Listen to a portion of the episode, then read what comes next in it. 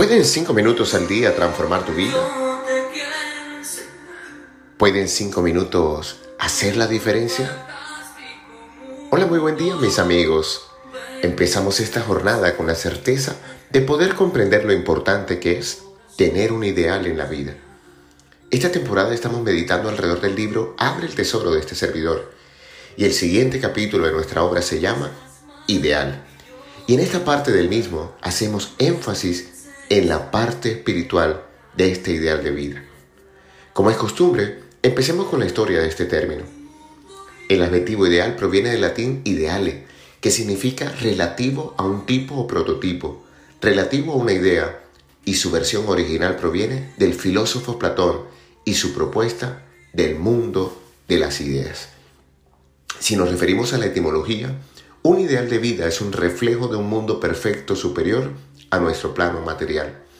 Y por aquí empieza lo hermoso de este concepto. Quienes tenemos un ideal de vida sabemos que su sustento es de origen sobrenatural o espiritual. Para el materialismo, un ideal de vida no es más que perder el tiempo en cosas vanas.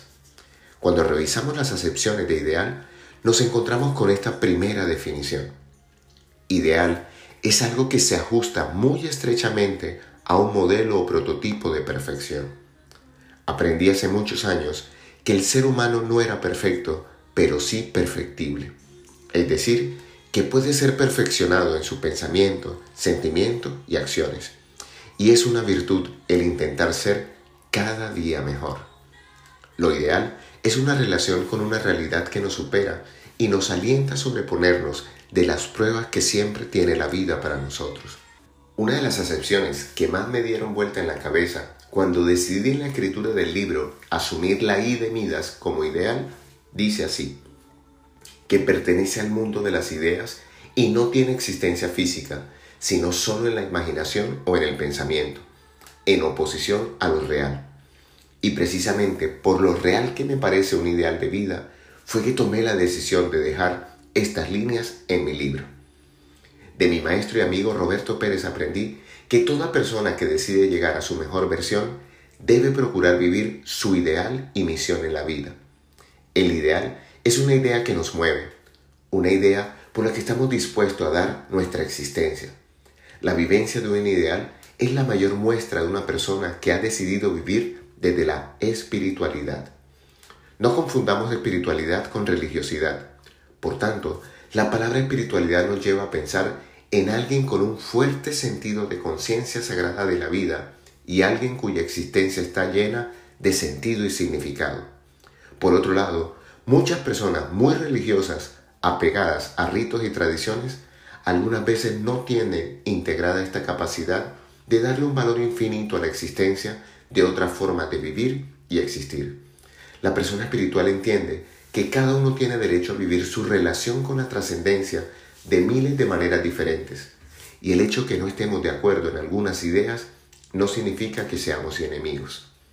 El ideal es algo que nos mueve desde adentro y como ya lo expresábamos, estaríamos dispuestos a dar la vida por su cumplimiento.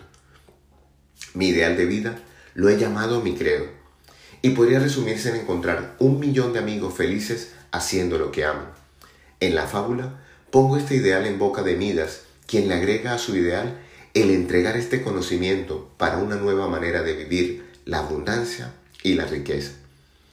Un ideal es también el conjunto de ideas o valores morales, intelectuales o artísticos de una persona, de una sociedad o de una época.